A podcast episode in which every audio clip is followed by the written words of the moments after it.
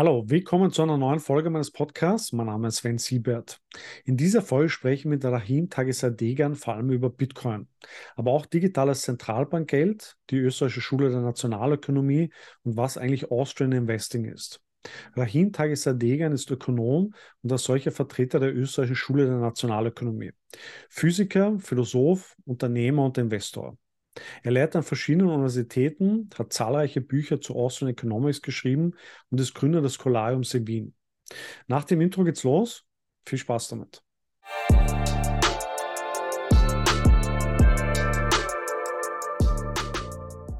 Herr Rahim Tagisadegan, ich begrüße Sie ganz herzlich. Äh, vielen Dank, dass Sie sich für das Interview Zeit genommen haben. Gerne, schönen Gruß. Sie haben ja zahlreiche Bücher zur österreichischen Schule geschrieben und die österreichische Schule ist sehr eng verbunden mit Bitcoin. Sie waren auch schon in zahlreichen Bitcoin-Podcasts zu Gast. Würden Sie sich eigentlich selber als Bitcoiner bezeichnen? Ja, aber immer mit der Einschränkung, nicht? Dass als Ökonom der österreichischen Schule sollte man zuerst wertneutraler Beobachter sein und Dinge verstehen wollen. Das war auch mein Zugang äh, zu Bitcoin, äh, aber ich kann mich dem auch äh, positiv zurechnen als, als Bewegung äh, und, und verstehe mich in der Regel sehr gut mit denjenigen, die sich als Bitcoiner bezeichnen. Also passt da ganz gut dazu. Wann haben Sie denn eigentlich das erste Mal von Bitcoin erfahren und ähm, was war Ihr erster Eindruck eigentlich? Ja, ich bin einer der wenigen, die noch von der österreichischen Schule zu Bitcoin kamen. Heute kommt man eher zur österreichischen Schule über Bitcoin, von Bitcoin. Äh, ich habe dadurch zu früh eigentlich davon erfahren. Äh, das war schon Ende 2009, dass das erste Mal das in meiner Wahrnehmung war. Und äh, warum das in der Wahrnehmung war, war also tatsächlich schon beruhend auf der Geldtheorie der österreichischen Schule und den Ahnungen und Vermutungen der äh, Vertreter der österreichischen Schule wie Hayek, äh, dass man die Augen offen halten sollte für Währungswettbewerb, für mögliche innovative Ansätze. Und äh, dann war ich also, relativ früh den IT-Bezug gehabt als Naturwissenschaftler und, und war auch den Krypto Punks zugetan, äh, kannte das Buch The Sovereign Individual. Äh, und das waren so also die typischen Szenen, über die man dann auch so Experimente wie Bitcoin äh, gestoßen ist. Und am Anfang war es also wirklich ein, ein Experiment, ein Nischenexperiment äh, mit keinem Wert äh, zugeschrieben war. Es hat also eine Weile gebraucht, das ökonomisch so ernst zu nehmen, äh, dass man sich um also wirklich ein Verständnis bemüht, weil man ein neues Phänomen sieht, nicht nur ein Experiment, wie es ja also immer viele gibt äh, und dann auch als potenzielle Anlage ernst nehmen kann. Ähm, was haben Sie denn als erstes eigentlich kritisch gesehen? Also Sie sagen, es war ja eher ein Prozess. Ähm, und was war dann eigentlich der kritischste Punkt? Oder warum waren Sie nicht von Anfang an sofort überzeugt?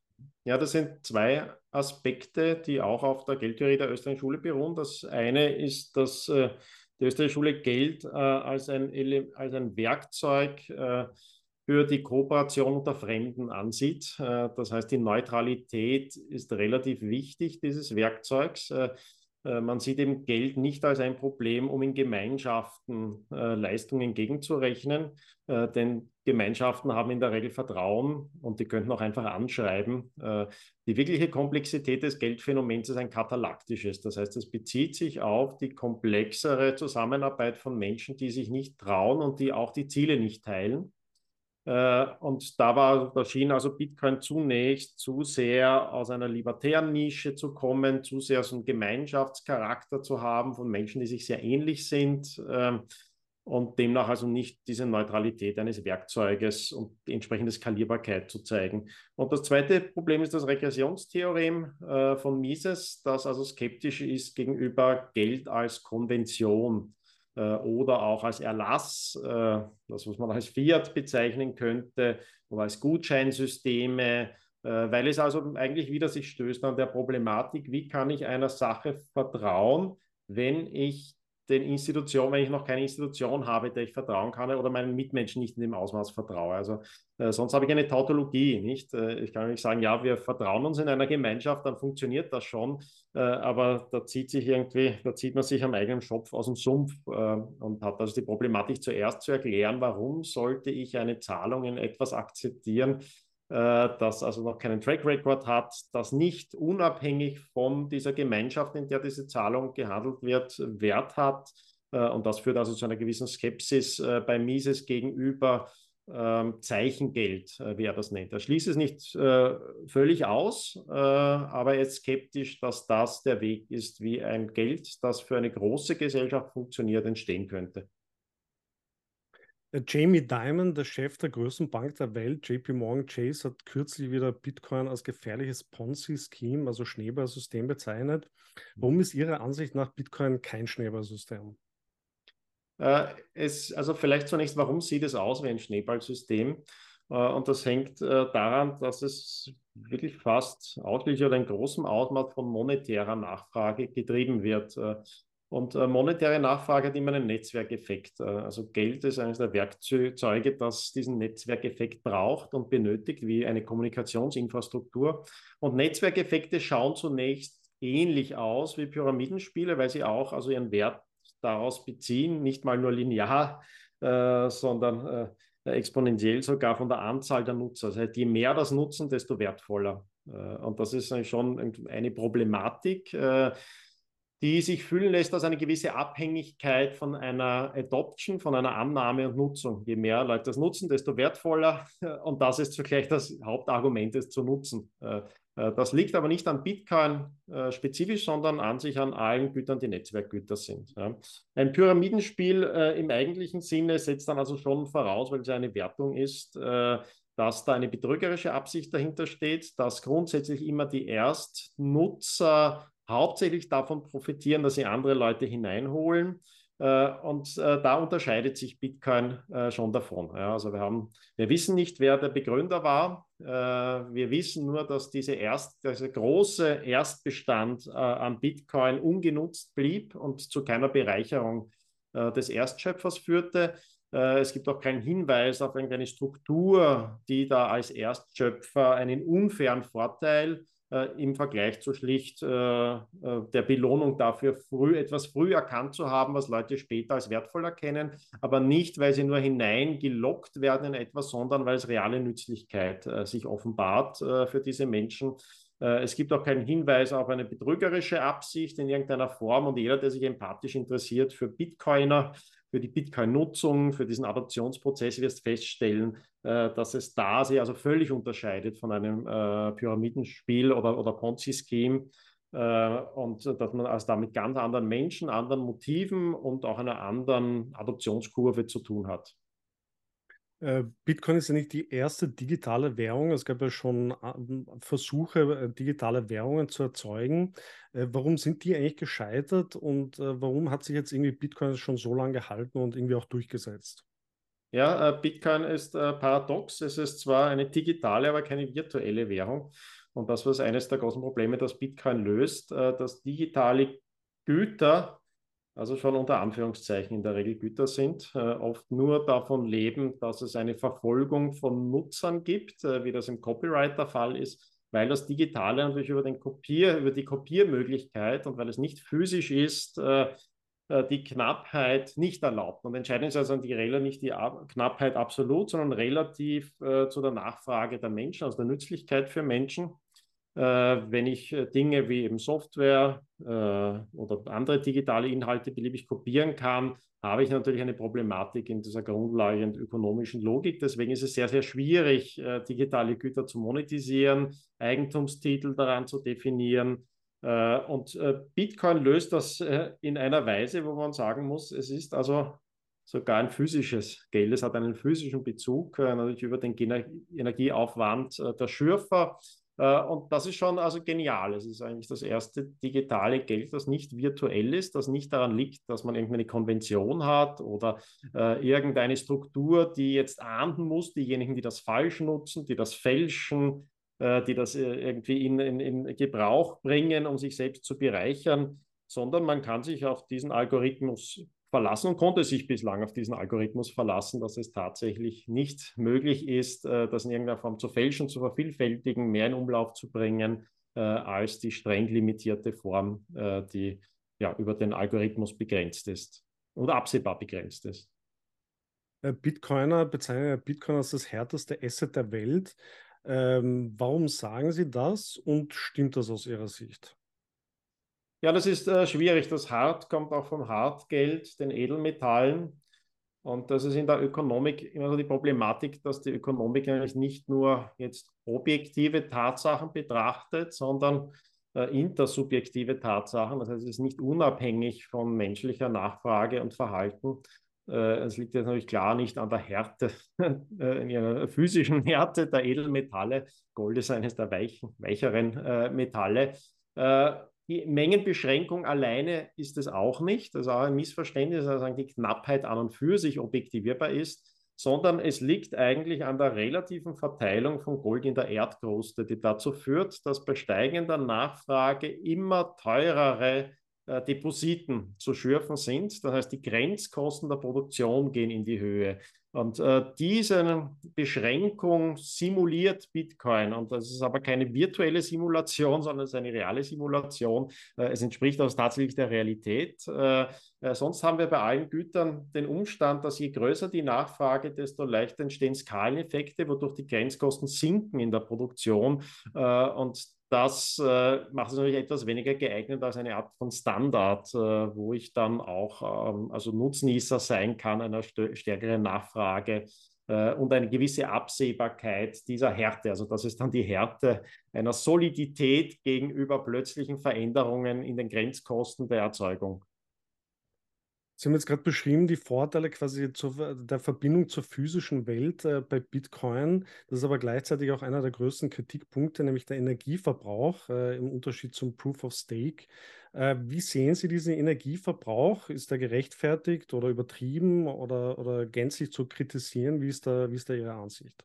Ja, es äh, hängt immer an den Zielen, nicht? Sonst kann man die Mittel allein nicht betrachten. Nicht? Energieverbrauch für nichts äh, ja, ist Verschwendung ist die Frage, ob die Ziele äh, das rechtfertigen. Da würde ich sagen, ja. Und dann die Frage, gibt es ein gelinderes Mittel äh, oder ein effizienteres Mittel, dieselben Ziele zu erreichen? Da bin ich skeptisch. Äh, die Österreichische Schule drängt uns dazu, also nicht so sehr in Wunschvorstellungen zu leben, sondern wirklich uns der Realität zu stellen.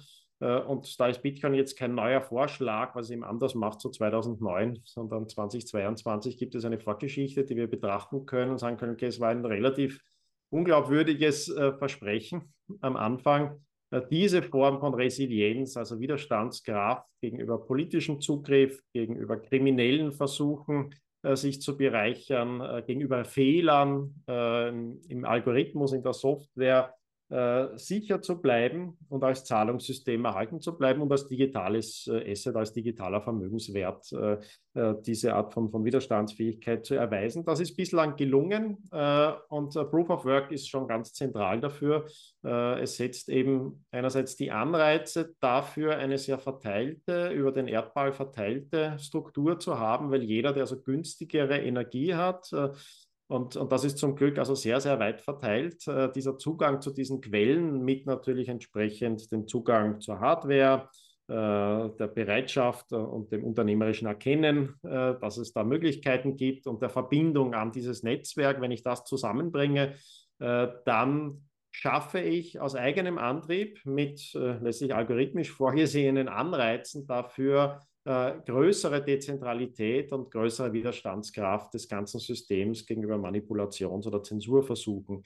Äh, das ist ein ganz entscheidender Aspekt. Nun kann man natürlich Vorschläge machen, dass andere Wege auch dahin führen. Nur Vorschläge sind immer auf die Zukunft gerichtet, sind ungewiss, äh, liegen in der Regel daneben. Ja, das ist ein unternehmerisches Element. Äh, äh Deswegen ist Unternehmertum nur wertvoll in der Form innerhalb der Disziplin des Marktes, wo ich unter Alternativen entscheiden kann nicht in der politisierten Form, äh, wo also jemand Zugang zu politischer Gewalt hat und meint, er weiß es besser äh, und hat einen besseren Vorschlag und lässt ihn durchsetzen durch vielleicht sogar Sanktionierung und Ahndung von Konkurrenten. Äh, das passiert auch zum Teil, als in der Tat ist Energieverwendung äh, zu Lasten von Bitcoin für politisches Lobbying verwendet wird, äh, um letztlich einen Konkurrenten schlechter dastehen zu lassen und Druck zu machen. Es ist nicht ausgeschlossen, dass es effizientere Möglichkeiten gibt, äh, aber also der ganz nüchterne Zugang sagt, puh, also das hat gegen alle, also in einer relativ unwahrscheinlichen Form, against all odds, äh, sagt man im Englischen, äh, überlebt mit dieser Struktur. Es ist verstanden, wie diese Struktur funktioniert und warum sie entscheidend ist in der Voraussetzung.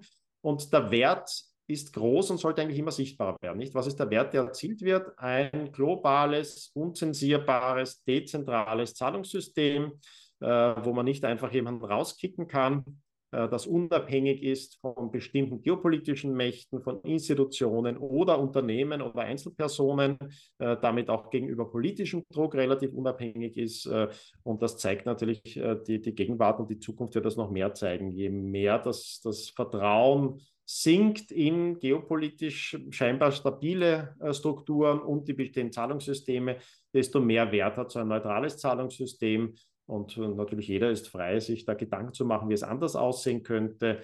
Äh, aber also der nüchterne Zugang sagt man, okay, schauen wir, was funktioniert hat bislang und seien wir sehr vorsichtig dabei, top-down irgendetwas umzustoßen. Und das ist eine Warnung, die St. Hayek immer wieder gebracht hat. Meistens überschätzt man das eigene Wissen. Äh, das heißt, der beste Weg ist, über einen dezentralen Prozess bessere Vorschläge zu machen, bessere Software zu schreiben, sehen, ob die die Ziele erreichen kann, ob es die Nutzerbasis erreicht und aufbauen kann.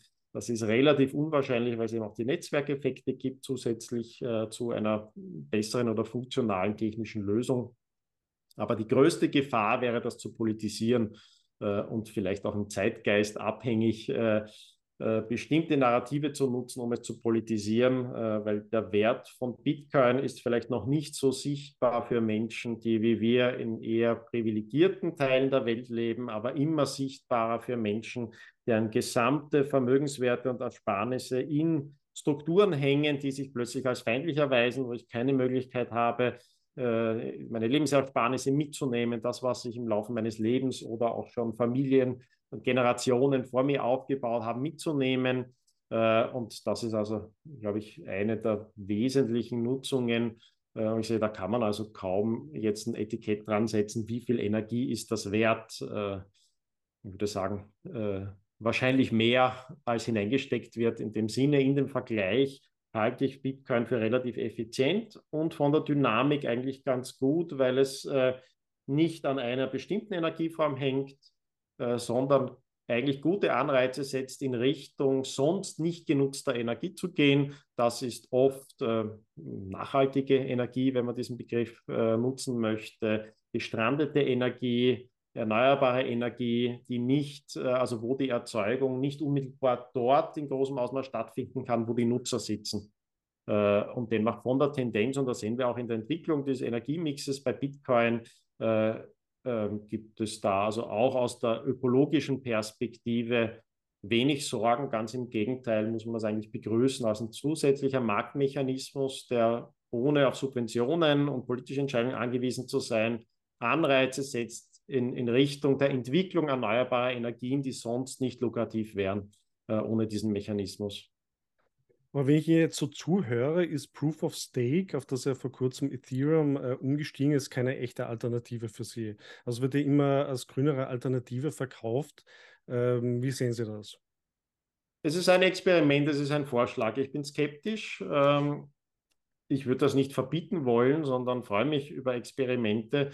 Dort, wo es problematisch wird, ist also, wenn spezifisch diejenigen Vertreter eines solchen Ansatzes, also, äh, mit moralischen Argumenten operieren oder mit politischen oder Rufen nach politischem Druck operieren. Äh, die meiste Regulierung kommt aus der Industrie und der Hauptzweck von Regulierung ist fast immer ein Kartell zu schaffen. Äh, für diejenigen, die sich irgendwie etwas versprechen, um Konkurrenten zu schwächen oder vom Hals zu halten. Und das muss man berücksichtigen. Also man sollte nicht so viel glauben, schenken, ähm, insbesondere gut menschliche Argumente. Sehr oft sind das die besten Fassaden äh, für Interessen, meistens bösartige Interessen. Und wir haben das in der Energiewirtschaft immer wieder gesehen.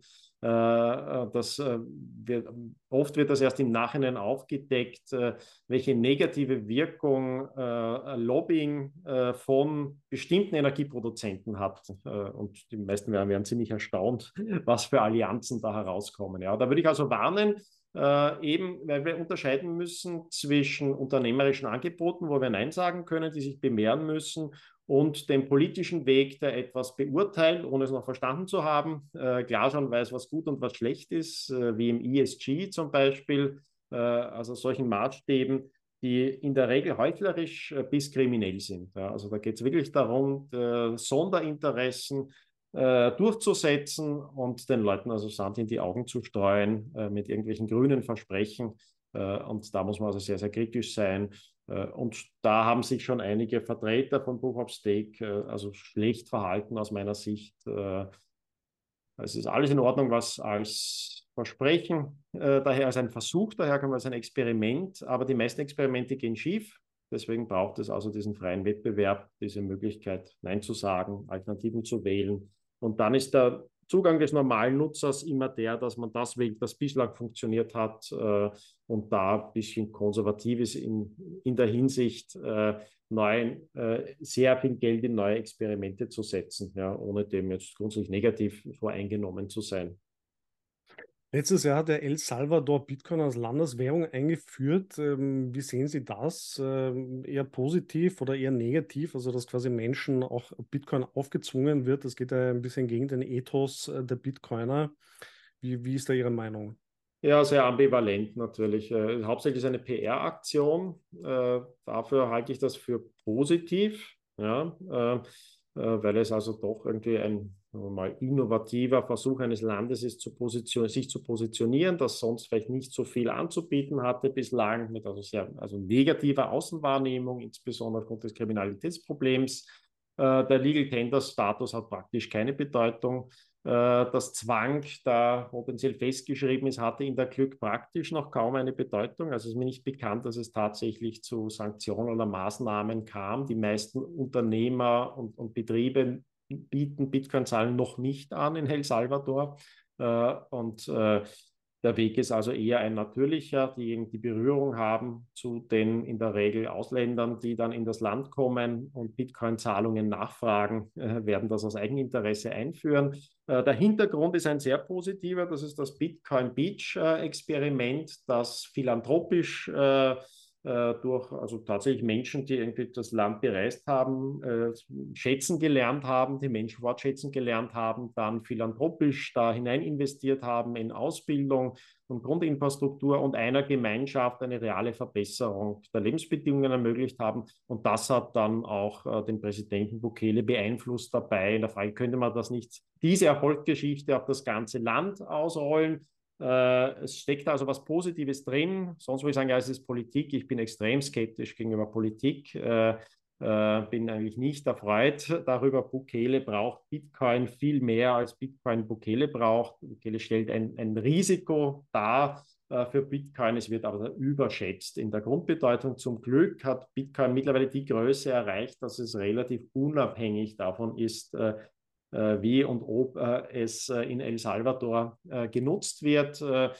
ich bin also da ambivalent. Es enthält sehr Positives, das man übersieht, wenn man nur auf diesen potenziell autoritären Präsidenten und, und den Gesetzeslaut äh, blickt, äh, aber es enthält natürlich problematische äh, Elemente auch. aber in Summe war es bislang positiv für das Land. das sieht man also in der massiven Zunahme des Tourismus einer Zeit, wo fast alle äh, äh, große Probleme hat, hatten aufgrund der Pandemie ähm, und ähm, Zunahme an Investitionen in dem Land und ein gewisses, also da gibt es sehr viel mehr negative Themen, die man setzen kann und äh, wo, äh, für PR-Aktionen. Äh, es ist doch immerhin Bitcoin etwas, das äh, letztlich unabhängig von Strukturen ist, wo Menschen auch lernen können, dass sie nicht die App aus dem Dunstkreis des Präsidenten dafür brauchen, dass es also eigentlich völlig unabhängig ist von der staatlichen Infrastruktur dort äh, und damit also mehr Möglichkeiten und weniger Manipulationsmöglichkeiten bietet als andere Projekte und Versprechungen äh, aus der Politik. Es gibt einen gewissen Antagonismus irgendwie in der Bitcoin-Szene. Einerseits eine Affinität zur österreichischen Schule, andererseits dann doch äh, eine gewisse Toxizität gegenüber Altcoins. Ähm, wie sehen Sie eigentlich diesen Widerspruch? Also einerseits Wettbewerb äh, positiv gegenüberzustehen, aber andererseits dann doch scharf zu schießen gegen Altcoins. Mhm. Äh, ich würde mich selber wahrscheinlich als Bitcoin-Maximalist bezeichnen, aber sehe da doch einfach irgendwo einen Widerspruch, der auch nicht so leicht aufzulösen ist. Äh, wie äh, doch, der Widerspruch ist aufzulösen also durch zwei äh, Elemente. Das eine habe ich schon ein bisschen angedeutet. Äh, der unternehmerische Wettbewerb äh, ist nicht etwas, das man irgendwie von oben herab äh, äh, verordnen kann. Und es neigen auch Unternehmer, also ein Unternehmer zeichnet sich dadurch aus, dass er etwas für wahrscheinlicher hält als seine Mitmenschen. Und man kann im Vorhinein Spinner nicht von äh, äh Genies unterscheiden. Und äh, es wird gefährlich, weil es beim Unternehmertum oft eine gewisse Art Selbstüberschätzung dabei ist, bis hin zur Rationalisierung. Ja. Äh, es ist also äh, gefährlich, wenn irgendeine Art von Kredibilität dazukommt. Und das ist im Kryptobereich der Fall, dass wir insbesondere durch die äh, Legacy Provider, das heißt also die derzeit starken Finanzhäuser, VC-Kapital, die da mitreiten wollten. Und da gibt es also die Devise, war anfangs Blockchain, not Bitcoin, dann war es Krypto, not Bitcoin, dann war es vielleicht immer ein NFT und DeFi. Und man sieht also ganz schön, dass das eigentlich typisch für die Finanzwelt ist, äh, die davon lebt, dass der ganze Investmentbereich äh, betrügerisch ist, äh, aufgrund der Rahmenbedingungen. Also Menschen werden getrieben in Richtung Spekulation, obwohl die durchschnittlichen Menschen da weder die Intuition, Erfahrung noch Berufung darin haben. Und dieses panikartige hineingedrängt werden in Spekulieren, weil das Sparen für sich nicht möglich ist, und äh, obwohl man den Menschen den Eindruck vermittelt, dass sie irgendwie mit, mit, mit Sparefroh-Narrativen, äh, äh, dass ihr Geld am Sparbuch irgendwie was mit Sparen zu tun hätte, ähm, äh, führt also dazu, dass die Anreize furchtbar schlecht sind, äh, Menschen abzuzocken. Und dann kommt dazu, dass die Märkte nicht massiv verzerrt sind, äh, dass ein, die wesentliche Infrastruktur des Marktes planwirtschaftlich ist. Ähm, und äh, damit äh, auch hier wir nicht rein vertrauen können auf die Korrekturprozesse des Marktes, äh, sondern eine zusätzliche Verantwortung hineinkommt. Also jeder, der im Anlagebereich tätig ist, äh, wird wahrnehmen, dass die Anreize katastrophal sind, dass da eine gewisse Verantwortung dazu kommt und dass insbesondere die Retail-Kunden, die kleinen äh, Sparer oder möchte gern äh, Sparer da also äh, großen Risiken ausgeliefert sind, künstlichen Risiken ausgeliefert sind. Äh, und daraus kommt, würde ich sagen, also das ist ein Element des Maximalismus. Ähm, wenn man schon lange im Bereich ist, Bitcoin lange beobachtet hat, gesehen hat, was kommt und was geht und was bleibt, führt das zu einer gewissen Nüchternheit. Es gab also viele Versprechen rund um Blockchain, Krypto, äh, der Anteil an Betrug äh, bis schiefgegangenen Experimenten, was nicht immer ganz klar zu unterscheiden ist, äh, ist riesengroß. Die Gefahr ist sehr, sehr groß. Äh, äh, und das führt also zu einer gewissen Schärfe. Ja. Ähm, aber ich glaube nicht, dass das jetzt nur aus einer Intoleranz kommt. Äh, es kann dann sicher ein Überschießen geben, ähm, aber es, man kann jetzt nicht einfach nur sagen, Wettbewerb, jeder soll machen, was er will. Ich meine, wir sind ja alle nicht Politiker, ja, und auch Bitcoin-Maximalisten, also Bukele ist vielleicht der einzige Bitcoin-Maximalist, der Politiker ist und irgendwie sanktionieren könnte. Aber mir wäre nicht bewusst, dass in El Salvador irgendwelche Strafen auf Shitcoining äh, stehen, also dass da eingesperrt oder ausgepeitscht wird äh, äh, für Experimente oder Unternehmungen äh, oder Versprechungen irgendeiner Art. Äh, äh, dann geht es eigentlich darum, ja, was empfehle ich, wo gebe ich mich her dafür, und da muss man berücksichtigen, dass die Anreize da sehr schlecht sind. Und manche Leute sehen da eine darüber hinausgehende Verantwortung und sagen, Achtung, wenn du jetzt irgendwo einen Tipp im Internet liest, äh, der nächste großartige Kryptoanlage nicht, wo du sicher 20 Prozent im Jahr mindestens machst, ohne Risiko, äh, sagen ja, geh mal von der Heuristik aus, alles ist ein Betrug. Ja, damit läufst du besser als mit dem Do Your Own Research, nicht, mach deine Due Diligence und so weiter das ist nicht ausreichend, ja. Oder es Wettbewerb, du wirst schon, äh, erkundigt dich, wer der beste Anbieter ist. Äh, so einfach ist es nicht. Äh, man sollte immer dazu sagen, Achtung, Anlage ist ein Bereich, der am schärfsten durch die Verzerrungen des Geldwesens äh, durch äh, ist, wo die Anreize sehr, sehr schlecht sind und die, wo die Wahrscheinlichkeit sehr groß ist, wenn dir irgendjemand etwas anbietet, dass der nicht das Beste will. Ja. Deswegen würde ich sagen, generell, wenn du Angebote kriegst, wenn dich jemand anruft und dir was vorschlägt, äh, ist die Heuristik die beste. Alles ist ein Betrugsversuch. Geh davon aus, dass alles ein Betrugsversuch ist und sei sehr vorsichtig dabei, da irgendwas reinzulassen und durchzulassen. Also es ist eine, es ist eine Anlageheuristik, würde ich sagen. Und die ist ganz also, gut, wenn du sonst nichts weißt, dich nicht gut auskennst. Alles, was nicht selbst gehaltene Bitcoin sind, ist höchstwahrscheinlich ein Betrug. Äh, oder eine Sache, bei der du wahrscheinlich schlecht aussteigen wirst. Ähm, weil das also, wenn du die Intuition, Erfahrung, Kompetenz in dem Bereich nicht hast, da die richtigen Coins auszuwählen, das ist dann Trading, nicht? Das Spekulation, die ist nicht an und für sich schlecht, aber eine spezifische Berufung, nicht jedermanns Sache sehr klare Aussagen und ich glaube, Sie sehen diese Immunreaktion, also durchwegs positiv eigentlich. Ähm, haben dann die Altcoins oder Shitcoins, wie Sie schon gesagt haben, äh, haben sie dann irgendeine Existenzberechtigung? Also glauben Sie, manche reden ja davon, dass vielleicht bleiben dann 3% dann doch irgendwie übrig. Ähm, haben Sie eine Existenzberechtigung, auch vielleicht als, als Spiegel äh, für Bitcoin, äh, als Negativbeispiel oder gibt es tatsächlich äh, irgendeinen Nutzen? Ähm, lässt sich da jetzt schon eine Aussage treffen? Ähm, wie, wie würden Sie das einschätzen? Ja, die Erfahrung, also mehr als eines Jahrzehnts äh, bislang äh, führt zu steigender Skepsis. Ja, es gab schon also einige Versprechen, dann gibt es immer wieder Hypes und die kann man ja dann im Nachhinein betrachten. Nicht? Einer der größten Hypes, der also zu dieser Vervielfältigung in viele, viele Tausend, also mehr als zigtausend, äh, 12.000 oder so ist die Zahl, äh, an alternativen Coin-Projekten äh, wurde durch den ICO-Hype gestartet. Den können wir heute rückblickend betrachten, bewerten. Was war das Versprechen? Das Versprechen war eine Art der Crowdfinanzierung zu ermöglichen für äh, unternehmerische Projekte, die sonst nicht möglich wären und die großartigen äh, Innovation, großartige Innovationsmöglichkeiten erlauben. Also eine Form der Finanzierung eigentlich von, von äh, Grundlagenforschung bei einer Technologie, die interessante Anwendungsmöglichkeiten hat. Da muss man sagen, okay, wir können uns anschauen, wie viel Geld wurde aufgestellt, was wurde damit gemacht und was sind die Ergebnisse. Das ist sehr ernüchternd. Das ist sehr, sehr ernüchternd. Äh,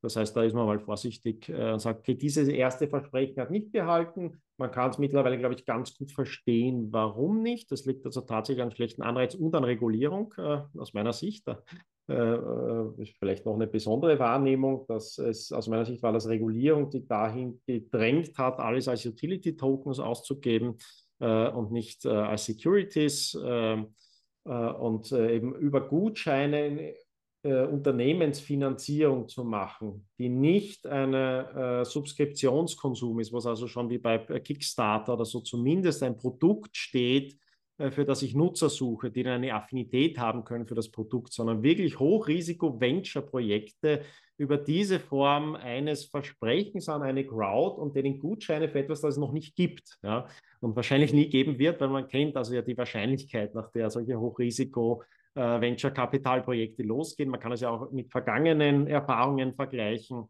Äh, für also neue Technologien. Nicht? Wie lange braucht das? Ein wie großer Anteil der erst Pionierunternehmen wird wie viel der Wertschöpfung erzielen? Da wissen wir aus Erfahrung, es ist meistens die zweite, dritte, vierte Generation an Unternehmen, denen es dann gelingt, etwas Reales, eine reale Wertschöpfung äh, zu bieten. Äh, das meiste geht schief. Ähm, und das ist auch so passiert. Äh, und ja, muss man im Nachhinein sagen, okay, da waren die Anreize so schlecht, da etwas zu rationalisieren, was von Anfang an unplausibel war. Aber zumindest am Anfang, und das hätte ich also viel stärker betont, hurra für dieses Experimentieren, großartig, äh, dass das möglich ist, äh, mit einer gesunden Skepsis darüber, wie viel man sich da erwarten sollte. Und dann, wenn man sich konkret Projekte anschaut, würde ich sagen, ja, damit also jeder nüchterner Mensch würde sagen können, puh, da wurde jetzt eine Milliarde aufgestellt äh, für ein Projekt. Und man muss sich immer anschauen, was ist das Projekt, was ist das Versprechen, wie schaut der Geschäftsplan aus, was ist ein möglicher Cashflow, äh, was soll da für eine Wertschöpfung dahinter stehen? Und sagen, puh, also das äh, grenzt ans Absurde. Ja, das grenzt ans Absurde. Und dann kann man so jeden Hype nach und nach nachgehen. Nicht? Die letzten Hypes waren also NFT, wir sagen auch wieder im realen Vergleich. Es gibt schon ein, paar, ein bisschen Erfahrungswerte, äh, Metaverse-Projekte, äh, für die NFTs eine Rolle spielen. Und das steigert so nach und nach die Skepsis. Ich glaube, es gibt eine gesunde Grundvernunft, wenn man es also sehr realitätsbezogen, Tatsachen, die Augen blicken, sich diese Projekte auch interessiert anschaut und dann gibt es einen Erfahrungswert über die Zeit und der führt dazu, dass es eher noch skeptischer wird, die Perspektive. Ja. Aber das heißt nie, dass man jetzt danach ruft, diese Leute zu verfolgen oder äh, das, nach Verboten zu rufen, sondern ganz grundlegend äh, würde ich schon den Zugang haben, lernt man am ehesten Verantwortung, indem man Verantwortung zugestanden bekommen hat. Und ich glaube nicht, dass da jetzt viel Schutzbedarf ist. Leute, die irgendwie halt früh in Ethereum drin waren, äh, diese Exit-Liquidity gefunden haben durch spätere Einsteiger, jetzt äh, irgendwie auf viel Bitcoin oder Ethereum oder anderen Coins sitzen und dann riskante Zockerprojekte machen, dass die dann äh, ihre nominalen Millionenwerte verlieren. Ähm, da glaube ich, braucht es auch nicht mal Mitleid. Sagt, ja, du wusstest, auf dich eingelassen hast. Äh, ich wäre nicht dafür, jetzt diese Form von Glücksspiel äh, zu verbieten. Äh, aber man soll es jetzt nicht rationalisieren und legitimieren. Und meistens macht Regulierung genau das nicht. Das äh, führt eben dazu, dass bestimmte Leute, die nämlich die Geld haben für Anwälte und Compliance äh, oder Beziehungen irgendwohin, dann ihr Projekt natürlich als besonders seriös gelten lassen und da gehen plötzlich nicht Millionen rein, sondern Milliarden rein, weil tatsächlich Fonds und Bankhäuser äh, und VCs äh, in großem Stil einsteigen weil sie meinen, ja, das ist ja jetzt eine regulierte Sache, seriös äh, und ähnliches. Und da wäre also meine Skepsis noch größer. Ich bin also noch skeptischer gegenüber Vorreitern regulierter Projekte äh, wie FTX das war von Sam Bankman-Fried. Das heißt, Sie hätten sich einfach eine klare Regulierung auch dahingehend gewünscht, dass einfach Bitcoin etwas ganz anderes ist als die Altcoins, also so wie es ja auch Michael Saylor, also der CEO von MicroStrategy, immer sagt, wenn ich das richtig verstehe. Äh, Bitcoin ist so anders und so besonders, dass die Fahrerregulierung überhaupt keinen Sinn macht. Äh, ich halte, Bitcoin ist verteilte Software, reine Information, ist kostenlos, offen für jeden Open Source Software. Den äh, digitalen Vermögenswert Bitcoin, äh, den halte ich, indem ich eine Zeichenfolge mir merke oder sichern kann. Wie ist das zu regulieren? Das ist reine Information. Das ist also aus meiner Sicht völlig absurd, überhaupt diese Frage zu stellen. Nur für die meisten ist das so schwer fassbar, weil es eine ganz neue Kategorie ist, äh, dass dann irgendwie so Ersatzbaustellen aufgemacht werden und inszeniert werden eines regulierten, von regulierten Anbietern und Verwahrern äh, und einer Industrie, nicht, wo diese ganze Kartellmasche dann wieder laufen kann, nicht?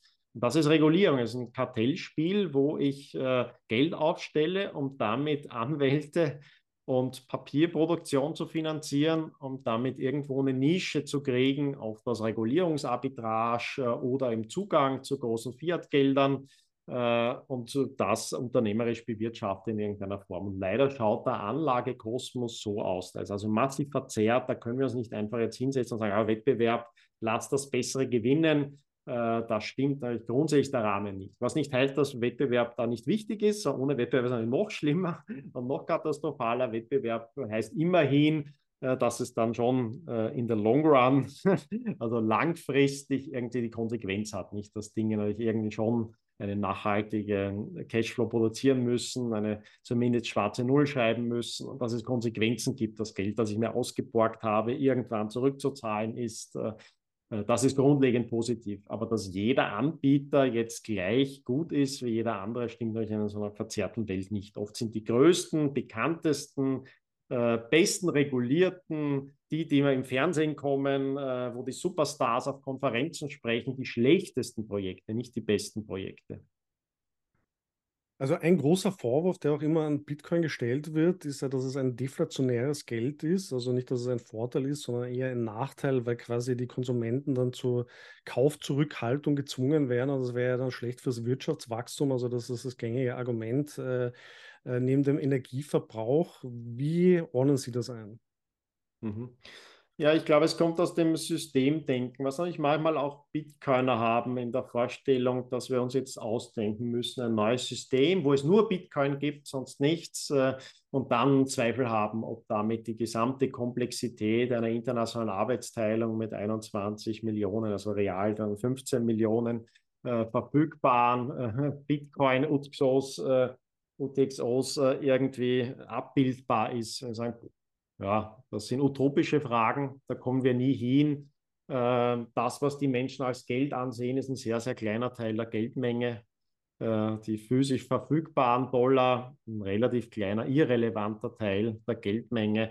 Äh, Geld ist eines der komplexesten Phänomene an und für sich. Äh, wir werden sehen, nicht? Bitcoin tritt an als ein neues Zahlungssystem ein Zahlungssystem ist ein Settlement Layer, das ist also ein, ein letzt, äh, Letztzahlungssystem. Eben das Besondere, dass da keine weiteren Schuldbeziehungen sind, keine IOUs, es sind keine Schuldtitel. Es ist ein finaler Settlement Layer, ein finales Zahlungssystem äh, ohne Schuldbeziehungen. Äh, darauf könnten andere Ebenen aufgezogen werden. Ich kann euch alles Mögliche frei vereinbaren mit Menschen. Das können auch Kreditverträge sein. Äh, es kann euch andere Vermögenswerte geben. Äh, je mehr dieses Zahlungssystem, glaube ich, alternative Vermögenswerte ersetzt, desto eher besser. Und das muss ich mir jetzt vergleichen mit den verfügbaren Vermögenswerten, nicht? Äh, wie dramatisch wäre es, wenn also Staatsanleihen, zum Teil also die Dollar selber oder Euro sind nicht so relevant, ein größerer Teil sind Staatsanleihen, äh, die heute tatsächlich Geld darstellen äh, in großem Stil. Und wenn ja, Staatsanleihen haben eine moralische Problematik, die Bitcoin nicht hat. Sie hängen an den Erträgen künftiger Generationen, an der Rückzahlung über Steuern. Und Steuern sind an und für sich problematisch äh, weiß nicht, Zwang voraussetzen äh, oder, ich kann fortschreiben, eine ewige Legitimität, aber in Zeiten der Polarisierung äh, und des wachsenden Misstrauens in Strukturen ist das unplausibel. Das heißt, eigentlich nimmt diese relative Last noch zu. Wir sehen das auch in den Pensionssystemen, die letztlich in der Regel steuerfinanziert oder ähnlich wie steuerfinanziert äh, basieren, dass wir dann demografische Veränderung haben, dass grundsätzlich da sehr viel in die Zukunft abgeladen wird, äh, unsere Kinder und Enkelkinder. Und das würde ich sagen, ist moralisch problematisch. Der Zwangsaspekt ist moralisch problematisch und der unglaubliche Missbrauch, der passiert, äh, den wir gesehen haben in der Kriegsfinanzierung, der Missbrauch, der passieren kann durch die Monetisierung von staatlichen Schuldtiteln. Äh, und dagegen steht einmal so ein Settlement Layer auch mit der Infrastruktur, die er braucht, relativ gut da, weil die Infrastruktur für Staatsanleihen ist letztlich militärisch. Das ist ein Zwangsapparat, der in Zukunft also diese Erträge, diese Zinsen erwirtschaften kann und die Abnahme. Und da hat er noch oft eine geopolitische Dimension, äh, wie beim Dollarwerten der Fall ist, dass das eine äh, doch also US-geführte Weltordnung bislang war und noch ist, äh, mit entsprechend geopolitischer Problematik. Ja. Ein anderer wichtiger Vermögenswert sind Immobilien. Da würde ich auch sagen, ist die Monetisierung von etwas, das diese große existenzielle Bedeutung hat äh, für Menschen, nämlich ihre Unterkunft. Äh, und also vielleicht noch wichtiger, der Ort, äh, der verbunden ist, damit eine Familie selbst zu gründen. Äh, dass das so stark monetisiert ist. Das heißt, dass die monetäre Prämie sehr, sehr hoch ist darauf, äh, und weit über den Wohnnutzen hinausgeht, halte ich für moralisch viel problematischer, weil die Ungleichheit natürlich in dieser Dimension problematischer ist und weil sie letztlich gegen ein existenzielles Bedürfnis geht und sich richtet und, glaube ich, also wachsende Probleme zeigen wird äh, und auch den größten, das wird also einer der größten Faktoren in Richtung Zwang, Umverteilung, Enteignung, äh, kommt aus dieser Ungleichheit, äh, über das Geldsystem geschaffene Ungleichheit, die sich widerspiegelt im Vermögenswert der Immobilien. Äh, das heißt, da sehe ich als die Alternativen als schlechter an als Bitcoin, ohne jetzt Bitcoin irgendwie als das Utopia zu loben, muss immer anschauen, was sind die Alternativen, wofür tritt es an äh, und dann eben verstehen, dass es kein politischer Entwurf ist, zu sagen, wir verordnen das jetzt, sondern eine Alternative. Ja, jeder kann das nutzen als Zahlungssystem, es braucht keine Erlaubnis dafür, es braucht keine Genehmigung dafür, äh, es braucht eine gewisse Bereitschaft und eine gewisse Affinität, diese technische Lösung hinzukriegen. Ähm, es ist keine übergroße Hürde. Äh, und wir sehen also, dass die Nutzung am stärksten wächst in den ärmsten Ländern mit der größten Ungewissheit und Unmöglichkeit, äh, Werte aufzubauen über ein Leben und für seine Familie. Äh, und das würde ich sagen, lässt es in einem anderen Licht erscheinen. Wie dann also eine Welt aussehen würde, in der Bitcoin eine größere Rolle spielt, ist so in Zukunft. Aber ich sehe da jetzt also wenig Grund daran, irgendeine Panik äh, zu schaffen. Es stimmt schon, dass ein gewichtiges Argument aus der Vergangenheit kommt, äh, äh, meistens in Bezug auf den Goldstandard. Äh, aber es hat also eigentlich wenig Sinn, über diese Wirtschaftsgeschichte zu diskutieren, außer man muss halt ein bisschen relativieren, zu sagen, es ist ja nicht so, dass jetzt die Zeit des Goldstandards, es war weder eine romantisierendes Utopia noch war es eine dunkle Zeit, sondern es war die Phase, eines relativ großen Wohlstandsaufbaus, der Industrialisierung. Äh, es sind die Zeiten, in denen Edelmetallgeld umläuft in großem Stil und wo die Infrastruktur da ist, korrelieren schon ganz gut äh, mit äh, wirtschaftlicher Entwicklung. Das sehen wir in Norditalien und in der Hanse, im Baltikum und Norddeutschland. Da hatte insbesondere diese rein edelmetallgewichtsbezogene Settlement Layer Zahlungssystem, das aus äh, gem frei äh, gemünzten Edelmetallen besteht oder rein aus dem Gewichtswert von Edelmetallen besteht, äh, äh, eine sehr starke Nutzung. Und da gibt es also keinen Hinweis darauf, dass es Norditalien und die Hanse dadurch rückschrittlich, äh, unsozialer, problematischer gewesen wären, sondern ganz im Gegenteil, das waren die sich am besten entwickelten Teile in ihrer Hochphase Europas äh, das heißt also, da jetzt Panik zu schieben, äh, wieder wenn man versteht, dass es nie darum geht, 0,1 jetzt etwas von oben herab einzuführen. Ja, da würde ich mich auch nicht trauen, jetzt Bitcoin als die Lösung für alle Probleme, die man per Knopfdruck verordnen kann. Äh, letztlich ist es eine technische Alternative, äh, die Menschen ausprobieren können und sagen können, okay, für mich ist es das nicht, auch wieder sein lassen können, dann wieder entdecken können und wo es allenfalls ein gradueller Prozess ist. Und je mehr dieser graduelle Prozess äh, weitergeht, desto mehr wird er Monetisierung von anderen Vermögenswerten nehmen und aufnehmen. Äh, und das sehe ich als positiv an. Das, äh, weil eben die alternativen Nutzungen von Bitcoin nicht konkurrieren äh, ähm, und, und niemandem etwas existenziell Wichtiges mitnehmen, weil es keine Gewalt braucht, um das Zahlungssystem zu stützen, sondern nur Energieaufwendung äh, und am besten also vergleichbar ist mit den militärischen Systemen, die sonst notwendig sind, um Eigentumsansprüche durchzusetzen, zu halten oder Vermögenswerte zu decken. Äh, und dann sieht auch der Energieverbrauch ganz anders aus, wenn ich ihn mit der Zerstörung und Verschwendung und den Ressourcen, die in äh, äh letztlich militärische Strukturen wandern, vergleiche. Und dann relativiert sich das sehr. Das waren jetzt viele spannende Punkte, die ich dann eigentlich auch noch ansprechen möchte. Ähm, aber wenn ich Sie richtig verstehe, dann sehen Sie jetzt einen reinen Bitcoin-Standard, so wie ihn sich vielleicht viele Bitcoiner vorstellen, zumindest jetzt mal in, in näherer oder mittlerer Zukunft nicht unbedingt. Also Sie sehen da eher so parallele äh, Systeme oder Strukturen äh, als, als, als gegeben an. Ja, als Vertreter der Österreichischen Schule bin ich strenger Realist. Ja, ich will mich also nicht so viel auf Spekulation einlassen.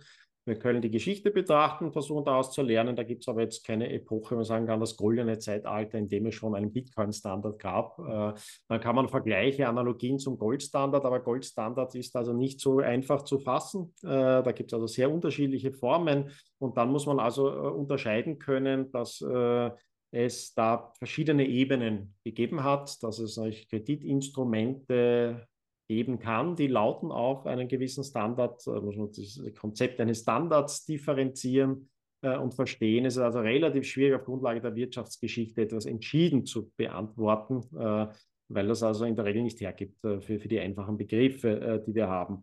Und dann, dass man Dinge immer mit, also diese Ungewissheit der Zukunft muss man ernst nehmen als, als Österreicher, der Vertreter der österreichischen Schule. Das heißt, es gibt keine Allwissenheit, wir können lernen und am ehesten machen wir das also mit Neugierde für reale Phänomene, äh, für Menschen, die das schon nutzen.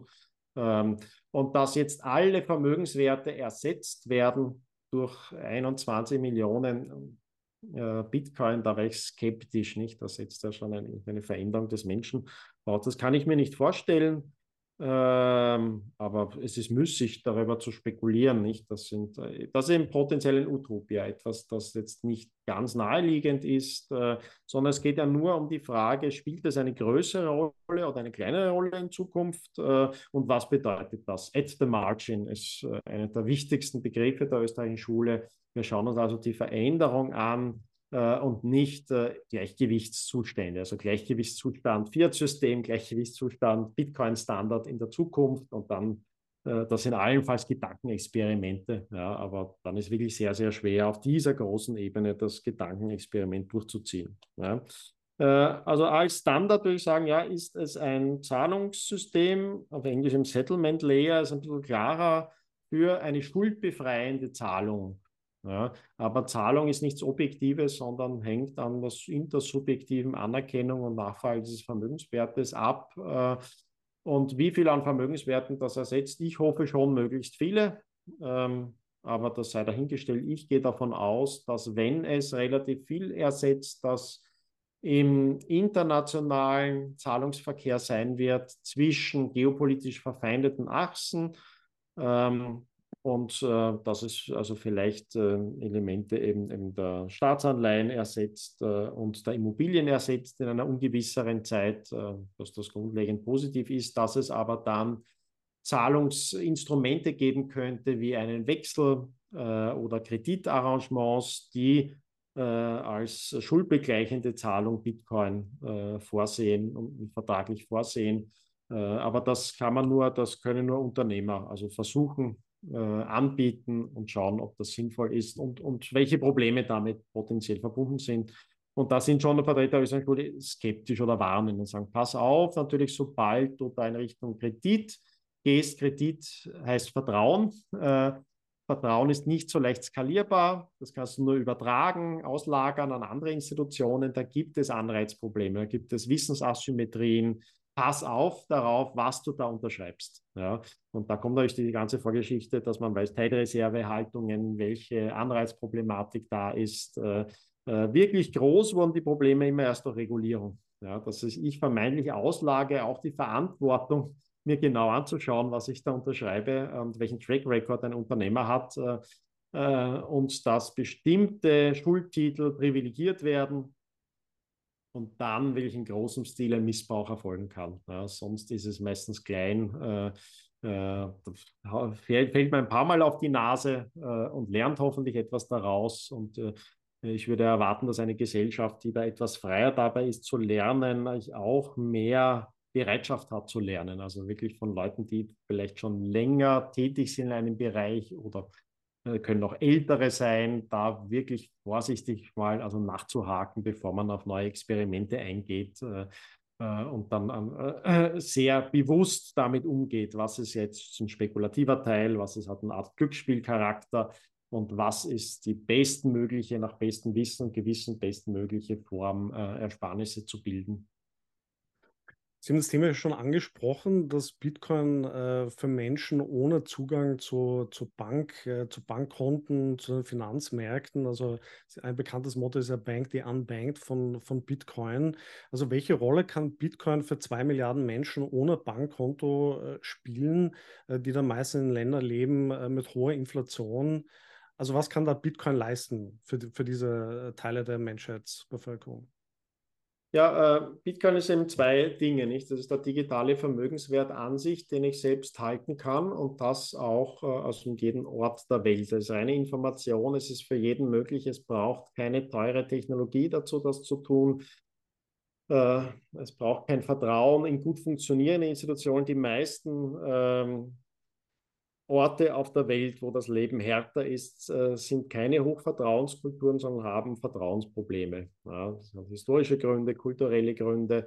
Äh, deswegen ist es da eine Antwort darauf. Das zweite ist, Bitcoin ist ein Zahlungssystem und das ist die Antwort auf die Unbank. Nämlich Banken sind Dienstleister, die äh, deren eine Funktion oder Hauptfunktion ein Zahlungssystem ist, nicht? dass ich Zahlungen empfangen und senden kann mit Menschen, die jetzt nicht physisch vor Ort sind. Da kann ich das über Bargeld äh, noch, solange das möglich und erlaubt ist, abwickeln und passiert auch äh, in der Regel äh, so, äh, sondern eben entfernte Kooperation, was natürlich wichtig ist.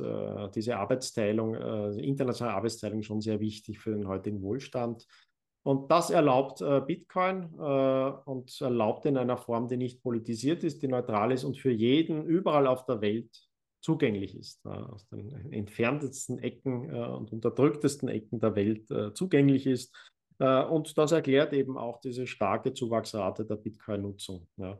Äh, der Haupt, die Hauptnutzung ist also tatsächlich als alternatives Zahlungssystem für Kooperation mit Fremden. Das heißt, äh, wenn ich von Ausländern Geld empfangen möchte oder ins Ausland Geld senden möchte, das können Zahlungen an die eigene Familie sein, das können philanthropische Unterstützungen sein, die ich empfange. Äh, und man soll also nicht unterschätzen, wie viel auch im Bitcoin-Bereich da Idealismus und Philanthropie ist, äh, ähm, was ich an sich für positiv halte. Äh, diese Form von, von freiwilliger, Begeisterung und Hoffnung getriebene Bereitschaft, anderen Menschen zu helfen, weil man eine Sache glaubt.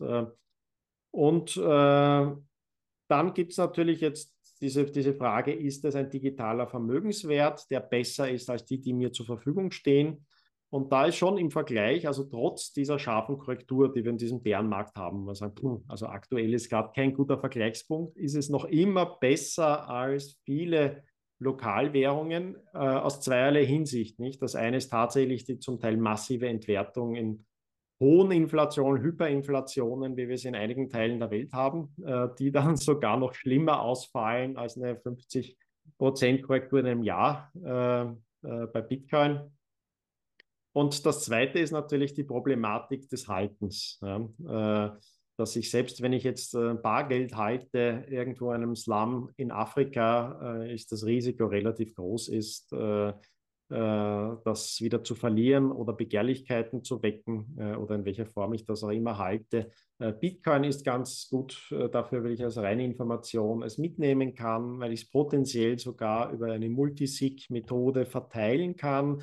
Ich kann sie mit Vertrauenspersonen mir Netzwerke schaffen und aufbauen. Ich kann diese Art von Redundanz und Sicherheit also entweder über eigene äh, Prozesse schaffen oder über Kooperation mit anderen Menschen schaffen. Ähm, eines der äh, Projekte in die Richtung ist zum Beispiel Fedimint, nicht, dass eine Art äh, also Multisig durch verteilte Vertrauenspersonen schafft. Äh, und das ist also für jeden Kontext gibt es da Lösungen, äh, die besser sind als äh, das, was aktuell zur Verfügung steht. Nicht? Einfach die Problematik ist einfach sehr, sehr groß. Wenn ich irgendwo in der Welt bin, wo das Vertrauen niedrig ist, wo die Gefährdung meistens durch Politik, aber auch durch Kriminalität sehr hoch ist, führt das tatsächlich dazu, dass die meisten Menschen überhaupt nicht sparen können, von der Hand in den Mund leben äh, und ausgeschlossen sind von der internationalen Kooperation. Das heißt, sie sind angewiesen auf Leute, die dazwischen sitzen, äh, die die größten Teil der Wertschöpfung äh, abgreifen und ihnen dann irgendwie sagen Hungerlohn noch abtreten dafür,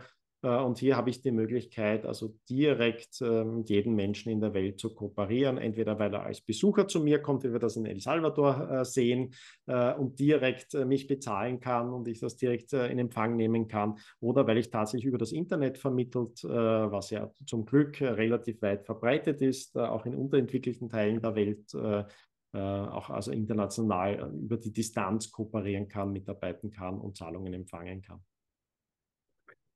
Jetzt hat der Bitcoin schon starke Reaktionen bei den Zentralbanken hervorgerufen, entweder in totaler Verdammung oder dass sie eben selber an digitalen Zentralbankgeld arbeiten.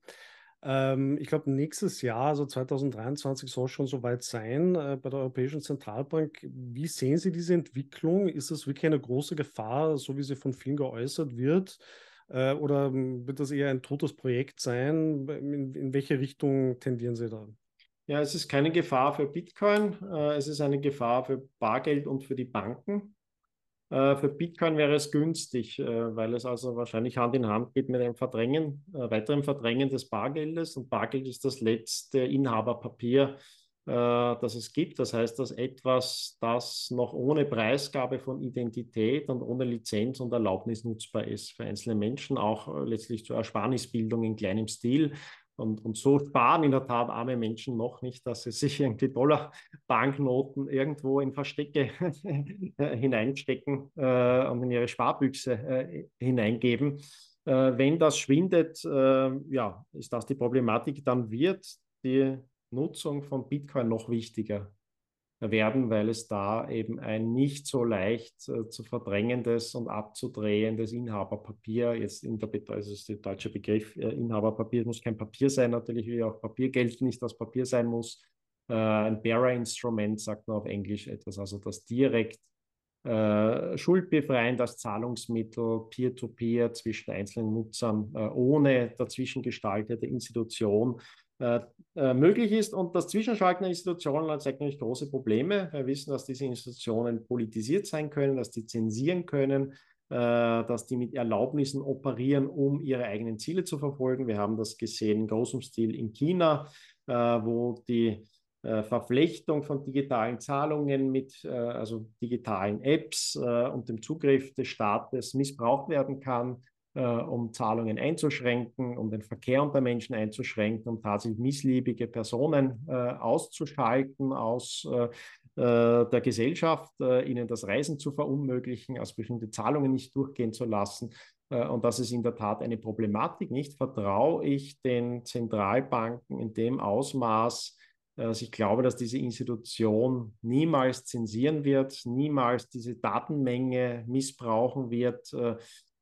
Äh, in Hochvertrauenskulturen wie dem Westen ist das Vertrauen noch relativ groß. Äh, es sinkt nur in dramatischem Ausmaß ähm, und man soll sich nicht wundern, wenn also, also es immer schärfer wird. Da muss ich also nur verlaut, öffentliche Verlautbarungen der Zentral der EZB auf Social Media anschauen. Dann sieht man also, wie viel Misstrauen denen entgegenschlägt. Also überwiegend sind das negative Kommentare, die da ausgelöst werden. Äh, das heißt, der Gedanke, dass man da so einfach, dass da Besserwisser, Experten in der Politik steuern können, äh, das erweist sich immer mehr als Chimäre und Illusion. Und da muss, sagen, muss man schon ziemlich verrückt sein, zu glauben, dass man so ein System in der Größenordnung zentralistisch schaffen und steuern kann. Ich meine, da geht es um die Existenzgrundlagen von Menschen. Also ich glaube, Menschen müssen schon einen ziemlich Schuss haben, zu glauben, sie können den Euro managen in irgendeiner Form. Also das, aus meiner Sicht ist das ein psychopathischer Zugang der oft daraus kommt, dass man überhaupt noch keine reale Lebenserfahrung hat, immer nur in Blasen zu Hause war, im akademischen Bereich oder Institutionen und dann das so rangeht, sonst wissen wir, was so viel schiefgehen kann im Digitalen. Schaue sich nur äh, politische Projekte an, ja, äh, was da zwischen Versprechen und dann letzter Ergebnis ausschaut, welche Art von katastrophalen Fehlern passieren, auch in großen Unternehmen, Datenleaks, äh, Identitätsdiebstahl äh, mit katastrophalen Folgen äh, für die Menschen. Und da würde ich sagen, muss man also mit einer solchen Bescheidenheit daran gehen, äh, äh, dass es also wirklich ans Absurde grenzt, zu glauben, man könnte jetzt da zentral eine Digitalwährung schaffen, die keine Probleme hat, besser funktioniert als alle Alternativen, nicht missbraucht wird und würde da also entsprechend skeptisch rangehen. Ich bin jetzt nicht im Sinne defetistisch, äh, dass ich da schon ein, ein, eine dystopische Entwicklung notwendig sehe, weil äh, ich glaube, die Tendenz ist vorgezeichnet, dass es dystopischen Charakter hat, also tatsächlich der Anreiz so groß ist, das zu missbrauchen. Ich glaube, wahrscheinlicher ist aber, äh, dass sich zeigt, dass die Kompetenz schlicht nicht da ist, äh, das erfolgreich durchzuführen äh, und dass wir eher eine weitergehende Spaltung haben äh, der Gesellschaft, auch der Wirtschaft. Ähm, mit problematischen Folgen. Ich würde also empfehlen, vorsichtiger heranzugehen äh, an die Sache.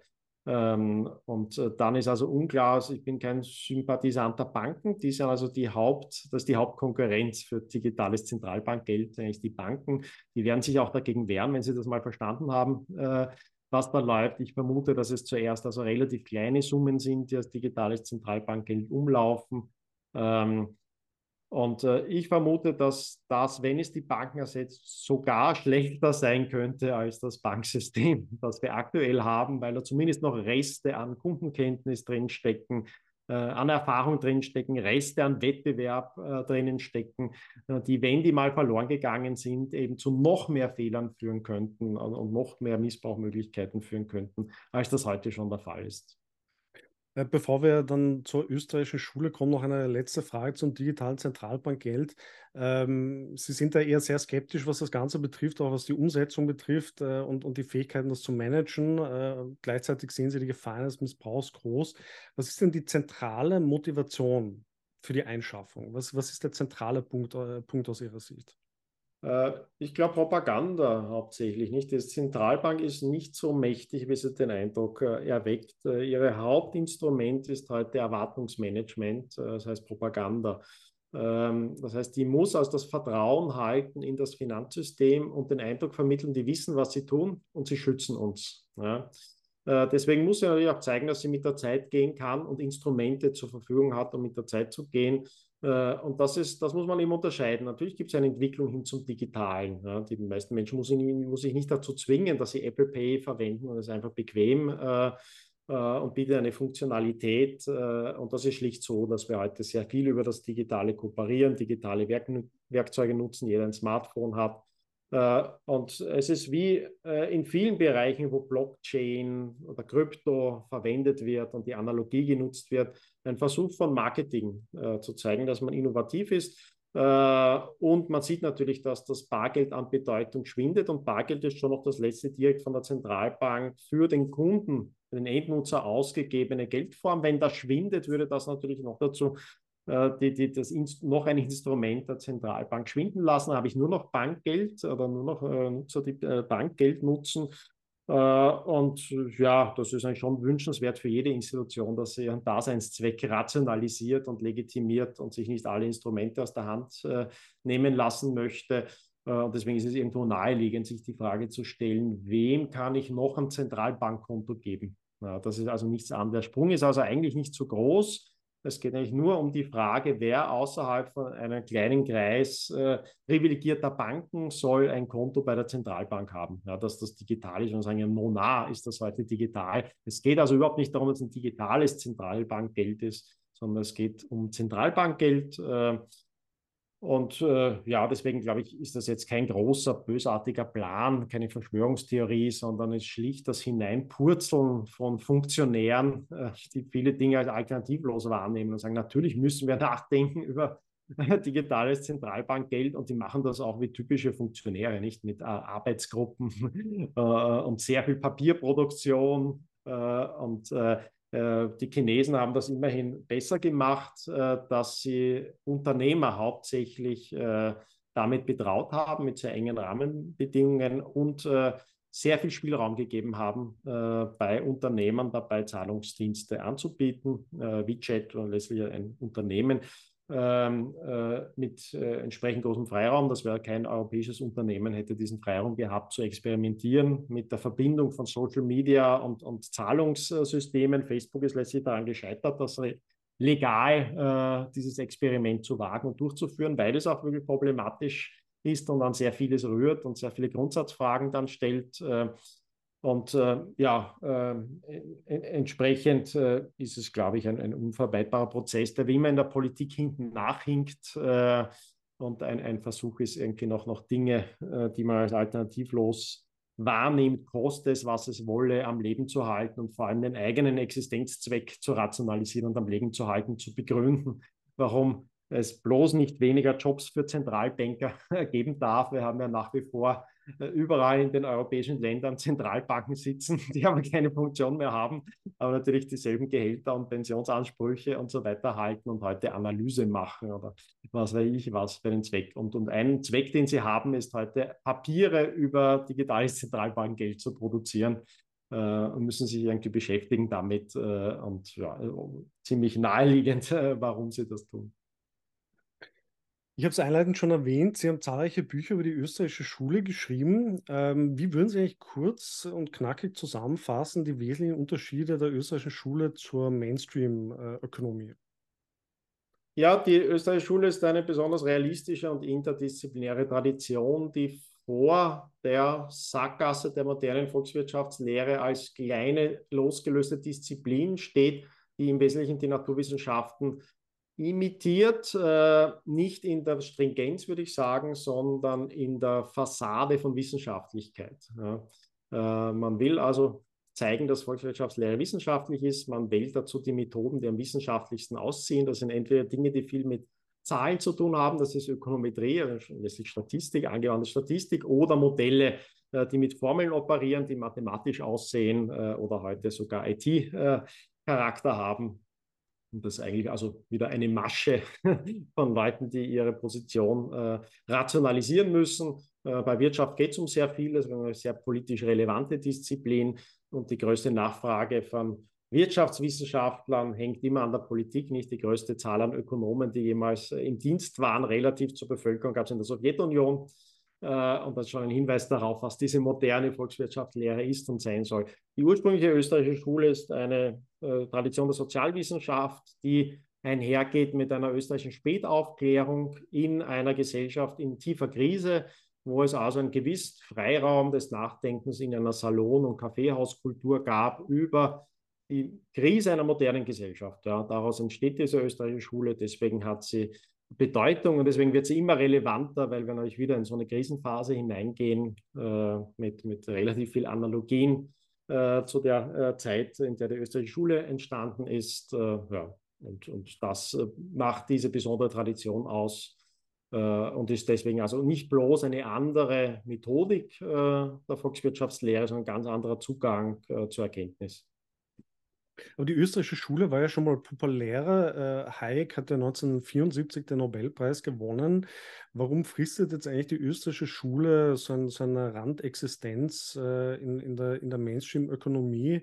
Ähm, was sind da die Ursachen? Warum wurde diese Bewegung eigentlich so zurückgedrängt? Ähm, die akademische und mediale Rezeption oder Wahrnehmung darf man nicht überbewerten. Ja die liegt meistens am Kontext. Ja. Also das, dieser Nobelpreis äh, ist ein Schwindel. Äh, das ist gar kein echter Nobelpreis. Das ist äh, ein Teil einer PR-Kampagne von Geschäfts- und Zentralbanken, um die Volkswirtschaftslehre als Wissenschaft zu etablieren, gegen die Intentionen des Stifters äh, Nobel, der ist aber auch nicht Teil der Nobelpreise, sondern ein anderer Preis. Mit einem Charakter. Hayek hat den zeitgleich mit Gunnar Myrdal bekommen, einem schwedischen Etatisten, ein bisschen als Alibi. Nicht, wenn man so einen extremen Etatisten Nobelpreis gibt, da muss man auch irgendwie einen von der rechten Seite unter Anführungszeichen, äh, hat also ganz gut reingepasst. Äh, war auch in einer Zeit, also eben äh, seit 71 äh, sehen wir eine Erschütterung äh, dessen, was man als marktwirtschaftlichen Westen ansehen kann.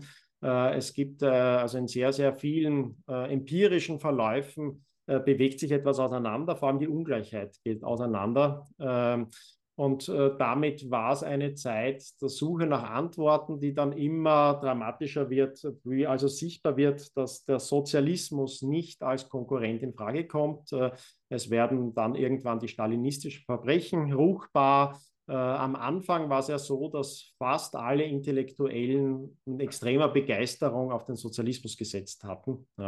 Sobald diese Begeisterung schwindet, gibt es eine Phase der Orientierungslosigkeit und dann gibt es eine kurze Zeit, wo Vertreter der österreichischen Schule rezipiert werden können und sagt, ja, wir wissen es auch nicht besser. Ähm, äh, es gibt einen gewissen Unmut, äh, der wächst in der Bevölkerung, dann zu diesen Experimenten mit, mit äh, Thatcher und Reagan führt, äh, wo es dann wieder Versprechen gibt eines Wohlstands für alle, wo vielleicht Märkte eine Rolle spielen können, aber immer ein Nebenelement waren.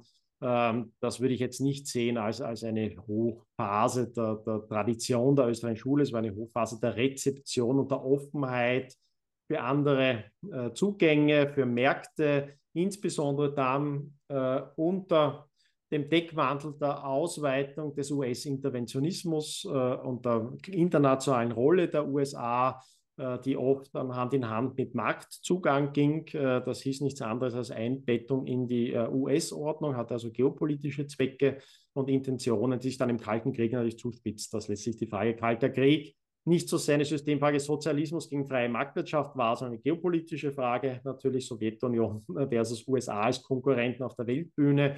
Und da spielen natürlich freie Märkte, werden dann rezipiert als etwas, das nicht sozialistisch ist. Und dann wird diese Sozialismuskritik äh, hoffähig im Zuge des Kalten Krieg, Krieges äh, und stärker rezipiert. Ja. Also es ist relativ komplex, die Ideengeschichte und die Wahrnehmung, äh, die erklärt, wann etwas wahrgenommen wird, äh, sehr, sehr paradox. Äh, und das erkennen Vertreter der österreichischen Schule. Nicht Hayek sagte einmal, ja, das war eigentlich ein Glück, dass es in einer Krise entsteht. Und meistens sind Krisen, also Zeiten, in denen die Ökonomik besonders starke Fortschritte macht, aber da wird sie nicht stark rezipiert. Äh, in der Form. Das heißt immer Verzögerungen, es geht um den jeweiligen Kontext nicht. Und das, was rezipiert wird, ist schon sehr äh, verdichtete Netzwerkeffekte, gerade heute bei Social Media. Äh, welche Narrative bieten sich gerade an, aufgrund von welcher, welchem Leidensdruck? Ja? Äh, und Leidensdruck ist da der Haupttreiber äh, danach, äh, wonach, wo Menschen nach Antworten suchen. Jetzt sind wir wieder in einer Krise, hohe Inflation, ähm, Rezession droht.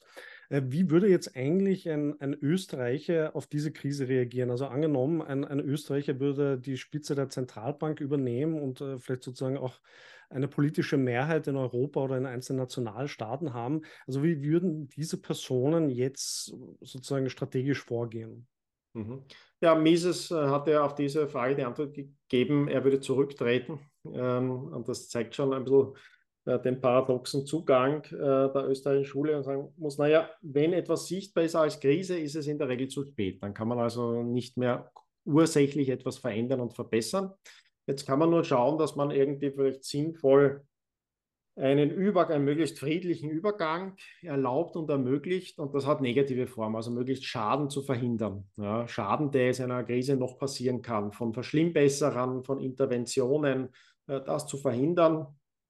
Und äh, ja, wenn es eine Lähmung bedeutet, das heißt, ich nehme an das Amt, aber führe es letztlich nicht aus, ist vielleicht am meisten tatsächlich gewonnen äh, dabei. Äh, der Fokus ist immer eher außerhalb der Politik. Durch diese interdisziplinäre und sehr langfristige Perspektive, die historisch geprägt ist, würde ich sagen, oder zumindest offen ist, von der realen Geschichte realer Menschen zu lernen, führt dahin, dass der Fokus ganz woanders ist. Der liegt also auf tatsächlich entstehenden Alternativen, auf wirtschaftlichen, gesellschaftlichen, kulturellen Umbrüchen und nicht auf den Institutionen an und für sich. Ja.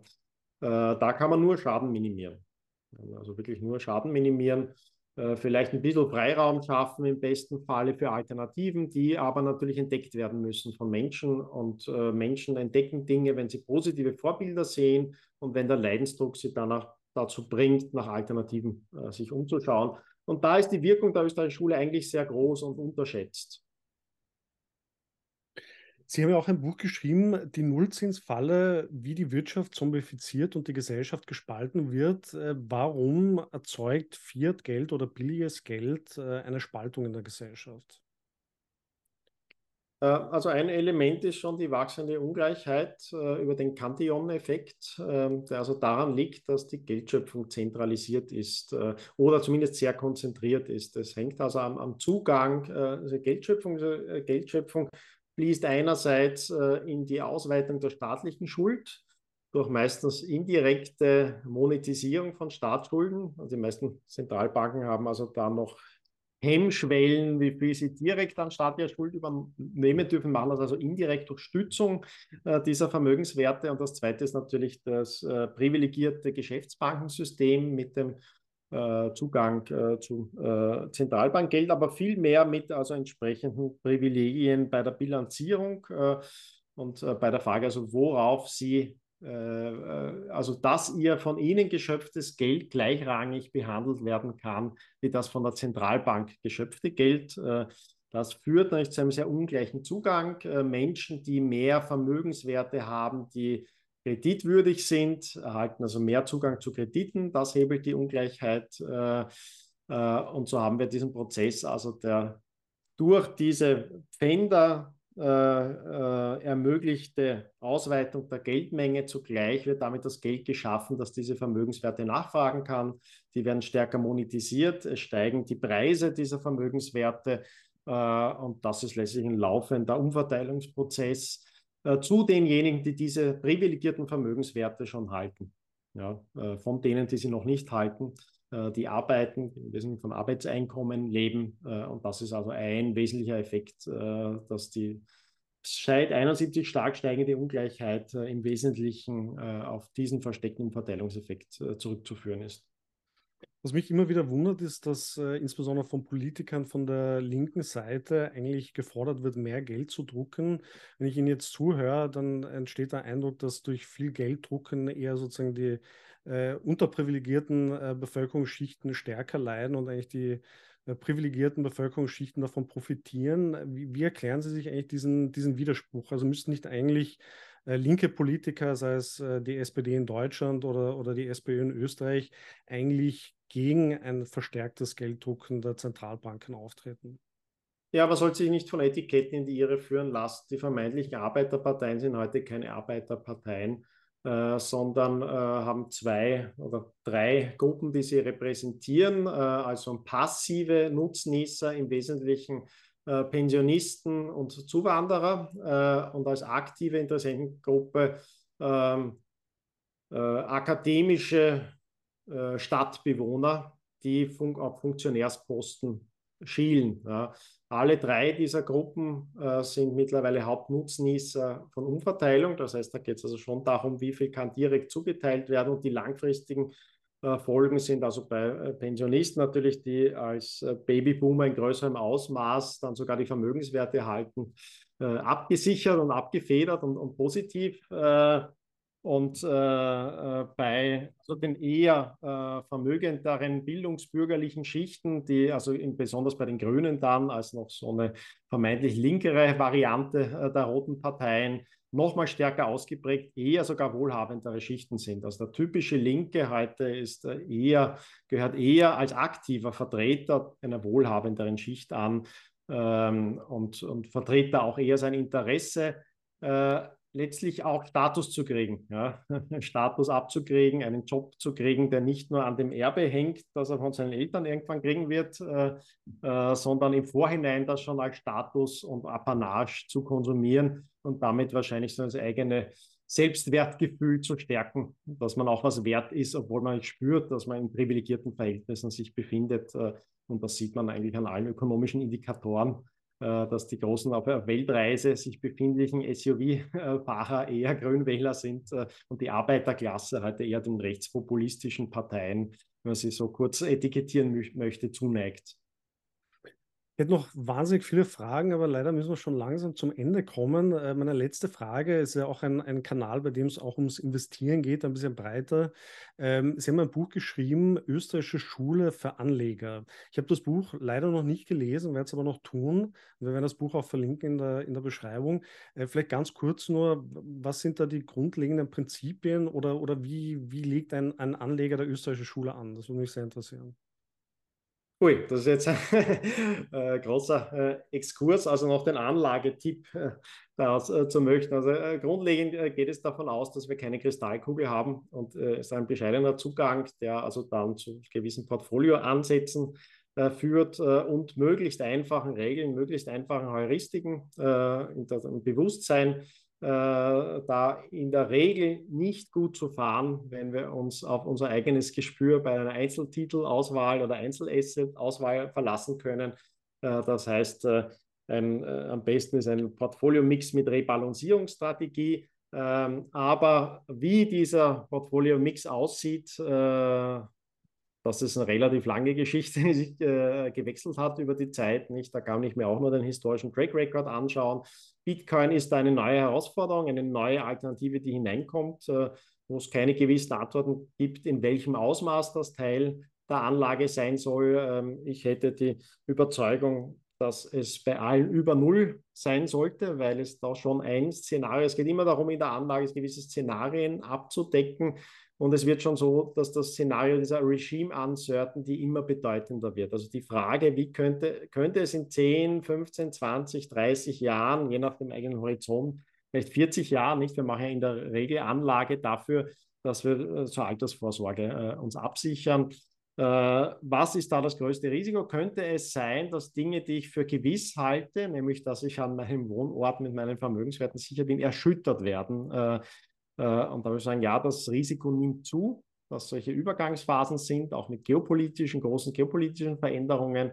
Und da zeigt äh, die Geschichte, dass schon die größten Risiken aus dieser Regime-Uncertainty kommen. Also wenn unsere Großeltern, Urgroßeltern ihr gesamtes Vermögen verloren haben, dann selten, weil sie eine falsche Anlageentscheidung gemacht haben, sondern weil die Grundprämisse nicht getragen hat, ihre Anlage.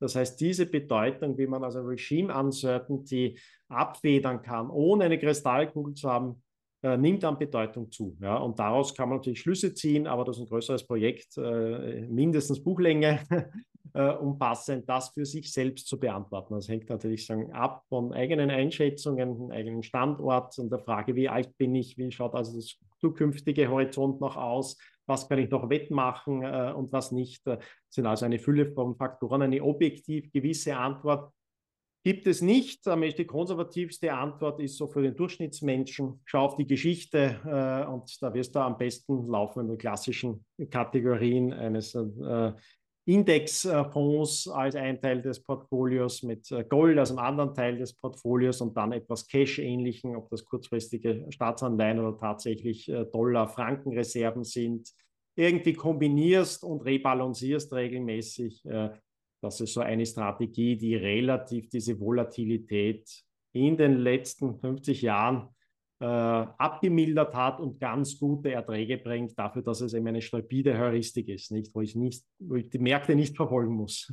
Äh, und das ist das Ziel, also möglichst wenig anzusetzen. Das ich jetzt keine Trading-Strategie für Leute, die das zu ihrer Berufung machen. Da kann die Österreichische Schule Inspiration bieten, aber man muss euch bewusst sein, Achtung, das ist eine Berufung deswegen ist ein großer Teil äh, mal verstehen, was, was will ich eigentlich in, in, der Anlage erreichen? Was ist das überhaupt? Äh, was ist die Erschwernis? Was treibt mich dazu, falsche Entscheidungen äh, zu treffen? Äh, und da muss man also schon sehr viel eher Unlearning machen und, und uh, Unsinn aus dem Kopf bringen und, und das möglichst also auf einfache Dinge reduzieren. und da bietet also die Österreichische Schule durch einen sehr nüchternen, sehr langfristigen, sehr interdisziplinären Zugang eine Hilfestellung. Ja, ein perfektes Rezept für jedermann und eine Kristallkugel kann sie auch nicht bieten. Spannend. Ich werde mir das Buch auf jeden Fall durchlesen, habe ich schon gesagt. Äh, wenn man mehr von Ihnen erfahren möchte, wo kann man sich überall hinwenden? Wo kann man Ihnen folgen? Wo, wo sind Sie überall aktiv? Ja, ich leite das äh, Scholarium in Wien und das Scholarium.at äh, zugänglich äh, nur für Leute, die sich also wirklich für tiefgehendes Verständnis interessieren. Äh, interessant, aber da haben wir eine extrem hohe Qualität äh, von Teilnehmern. Wir haben da ein Studienprogramm in Wien für diejenigen, die nebenbei interdisziplinär äh, Realität verstehen möchten und an diese ursprüngliche Tradition der österreichischen Schule anschließen möchten, interessiert sind. Äh, sonst kann man mir auf Twitter folgen und das Kolarium-at. Ähm, ja, das äh, ist die Form, wo ich hin und wieder Gedanken teile. Das werden wir natürlich alles verlinken in der Beschreibung des Videos. Mhm. Ja, leider ist die Zeit vorbei. Ich möchte mich ganz, ganz herzlich bei Ihnen bedanken. Das war wirklich ein sehr, sehr spannendes Gespräch. Ich könnte gerne noch eineinhalb Stunden mit Ihnen reden.